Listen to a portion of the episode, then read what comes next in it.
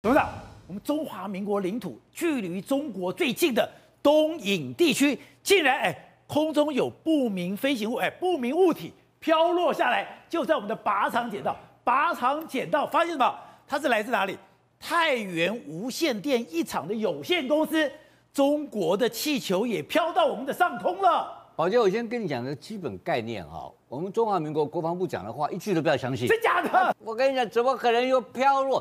全世界有中共的气球都是怎么来的？都打下来的嘛。加拿大也打下来了，对不对？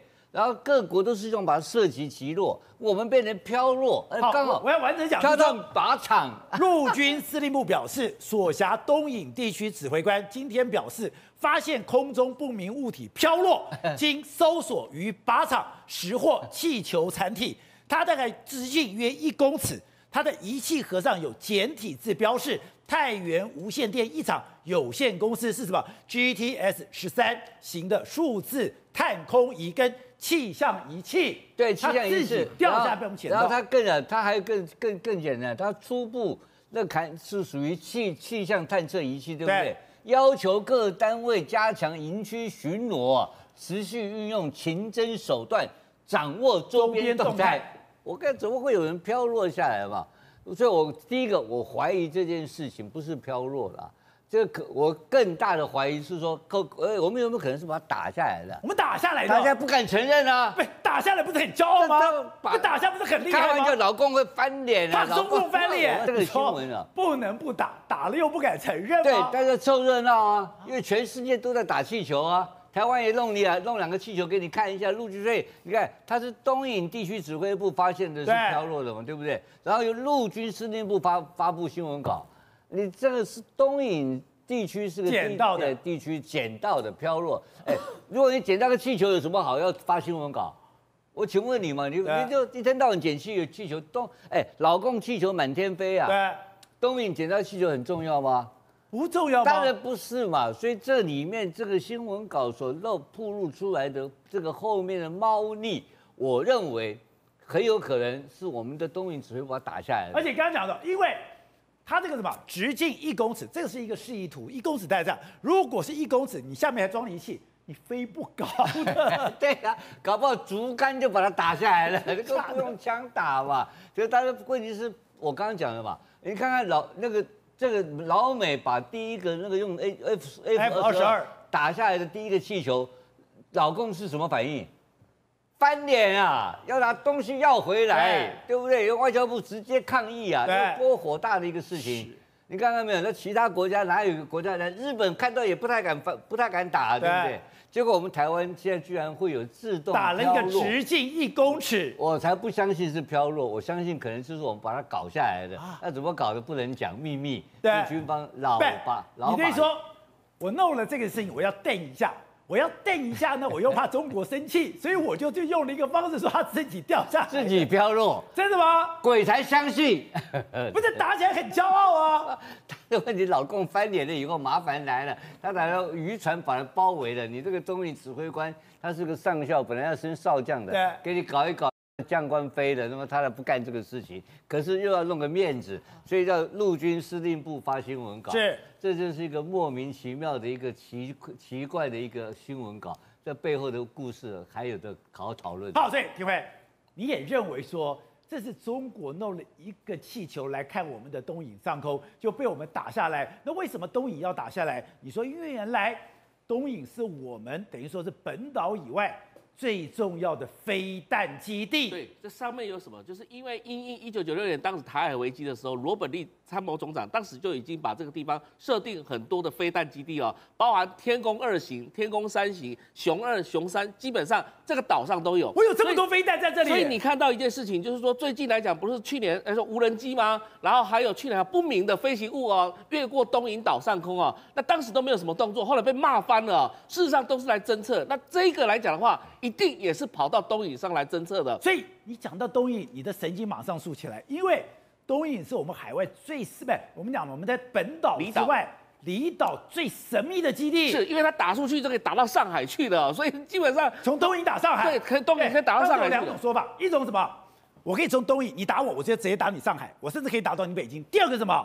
你不是飞机飞过来吗？我从后面打你。是，也就是说，东引它是一个战略部署非常重要的一个地方，那而且上面有飞弹，所以老共一定侦测。那但是问题什么？我们国防部非常非常谨慎啦。不敢说自己把它干扰下来，或是把它打下来的，啊，基本上不可能说自己掉落啊，不可能自己掉。那代表说他的品质不好，说我看你掉落，掉落以后我还去识货，在哪里识货？是在靶场识货。是 因为我们国防部很怕被问了，说，哎，那如果你要把它打下来，你是用什么东西把它打下来的，对不对？下一个问题是这个嘛，然后再来，哎，以后是不是以后我们可以帮忙打气球？美军会看协协助你是不是帮忙美军打气球之类的？当然我们有那个技术没有错，但问题是我们不会打气球，我们不见得用 F 二十二去打气球。因为这个基本上是个小气球，那不是大气球，所以基本上不用动用到那么高贵的东西。别的地方也就算，东影是绝对有那个战力，能够把上面侦测的东西给打下来的，是一定的。不然的话，它的这些飞弹系统怎么办呢？到时候都被侦测完毕的时候，天宫熊二、熊三，天宫熊二都在那边都用都有，而且呢数量也不少啊，所以。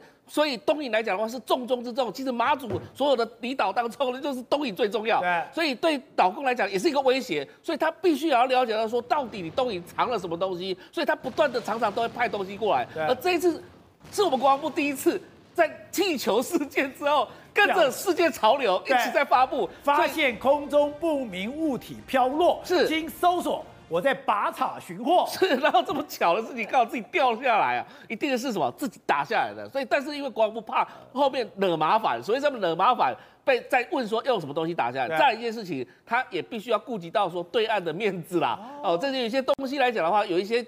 中间有个模糊地带，有个技巧让对方解释。我又要，我又想要秀一下。对，如果你今天不讲这件事情的话，对岸就说：哎，我们前几天飞了一个气球过去，你台军根本没有发现之类的，说不定又把影片放出来，这时候台军怎么办呢？所以就糗了，所以就把它弄下来，但是不说自己打的，说他自己掉落的。好，所以正好刚才讲，哎，现在这种兵凶战危，大家其实最关注的就在俄乌战场。像俄乌战场里面，哎，现在看起来大战真的即将开始，而且双方刚刚讲到。已经真的已经进到了睡，等于说等于说坑道的肉搏战了。对，非常非常肉搏。过去一周平均每天死亡八百二十四人啊，是非常非常夸张数字。结果呢，你看哦，既然在胡利达，我们都知道嘛，这在乌克兰南方啊，既然俄罗斯遭逢二战以来最大的失败啊。一场战役损失四十辆战车跟一百三十辆装甲车啊，这么严重，这是非常非常夸张一场战术。因为他们集结非常多四十辆战车跟一百三十辆装甲车，对不对？结果呢，要求步兵在开阔的地形往前冲。他开阔地形的哦，所以啊，乌克兰就直接拿机枪扫射，对不对？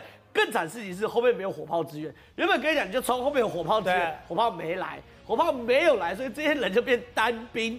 然后呢？大量的装甲车要从侧翼开始去去去进攻，对不对？对，全部进到雷区啊！那个时候乌克兰在一个个把你端掉啊！所以呢，在这个时候就变成是二战以来最大最大的战损，竟然在胡利达尔啊！所以这个太惨太惨，在这种大大大的会战终于发生。另外一个很有趣的事情是，我们都知道在俄乌战争中哦，有一台超级电脑去搜寻所有的包含卫星、包含侦测机、包含雷达数据来去下决策。这个超级电脑既然被公布了哦！这个超级电脑是一个由美国军方跟 CIA 投资的细谷独角兽公司，叫做帕兰蒂尔。帕兰蒂帕兰蒂尔它是什么？是这个预言水晶球的意思。它取名就取名很有趣。我就跟你讲，它第一个战功是什么？二零一一年猎杀宾拉登，就是这个帕兰蒂尔的这个超级电脑战功。它本身是一套软体，它是个大数据分析系统。他 CIA 投资他原因是，他把一个人的财务资料、交通地标、通话通通话记录，还有 FB 资料，他去自己去搜索，完后他就告诉你这个人在什么时候在哪里会犯案。所以呢，那时候去猎杀宾拉登的时候，就是他自己去把所有资料汇总完，告诉美军宾拉登藏在哪里，去巴基斯坦，对不对？对，然后去猎杀宾拉登。然后这个时候呢，帕兰蒂尔呢，这次呢，在俄乌战争来到乌克兰，美军把所有你看到的卫星。然后看到你的侦察机，包括无人机数据，全部寄到这个帕兰蒂尔里面，他来做战场管理啊。所以呢，这个战争还没打完，英国国防部哦就跟他签了一亿美金的合约，说我也要这个帕兰蒂尔，我要这个帕兰蒂尔。所以呢，这帕兰蒂尔问世十九年了，今年终于转亏为盈，大卖了，大卖了。所以这个的帕兰蒂尔，真是全世界的人都是非常非常的有趣的，而且你看到、哦。这个这个握手就是泽连斯基跟帕兰蒂尔的这个 CEO 握的手，所以他们呢其实很有趣哦，早就首席执行官了。这个人是 Palantir 的这个 CEO。对对对对对。哎，哎，你看泽伦斯基多么样的恭敬，哎，他跟多少的元首握过手，没有看过这个表情的。对，没有错。所以说他是非常有趣，而且 Palantir 为了乌克兰呢，特别设置一个 for 乌克兰的模式，什么叫意思呢？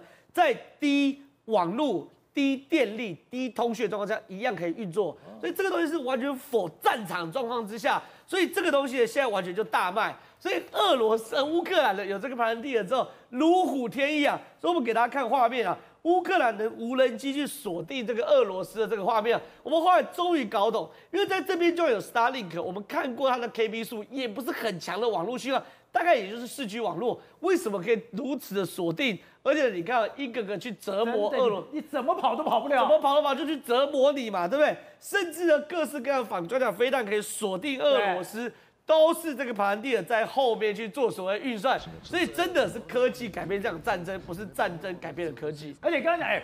我都是沿着这个所谓的墙壁跑，我都是有隐蔽遮蔽，没有用。当眼睛在天上，你怎么躲都没用。对，导播，我们再回来放一下刚刚那个画面，那个画面是很有趣的哦。为什么呢？那时候标题是下说乌克兰的无人机锁定折磨俄军的，就这俄罗斯士兵其实也知道自己被锁定了，所以你看他们其实有隐蔽哦，然后沿着小巷子走，而且速度蛮快，然后你看还分头进行哦。可拍谁？我在上面锁定你，你再怎么隐蔽遮蔽都没有用。而且其实他们这两个算是训练有素，你可以看到第一个沿着墙，第二个在走路的时候不是走大路，你看是走车跟墙之间的小路，这是训练有素的士兵才做得到的东西。可拍谢在新科技面前，你再怎么拦坡，再怎么厉害，一样最后还是被击毙了。好，廷伟，但是现在也有个讯息说，哎，现在俄军干嘛？他说他其实百分之八十五的空军实力还是被保留的。现在在空军百分之八十五的空军实力，他们都在边界待命，也就是我现在在进攻的时候，我要取得空中优势。可是我们看到，为什么美国的国防部长奥斯汀讲，哎，那些的装备有问题，不足为惧嘞？俄国它本身来讲的话，就是。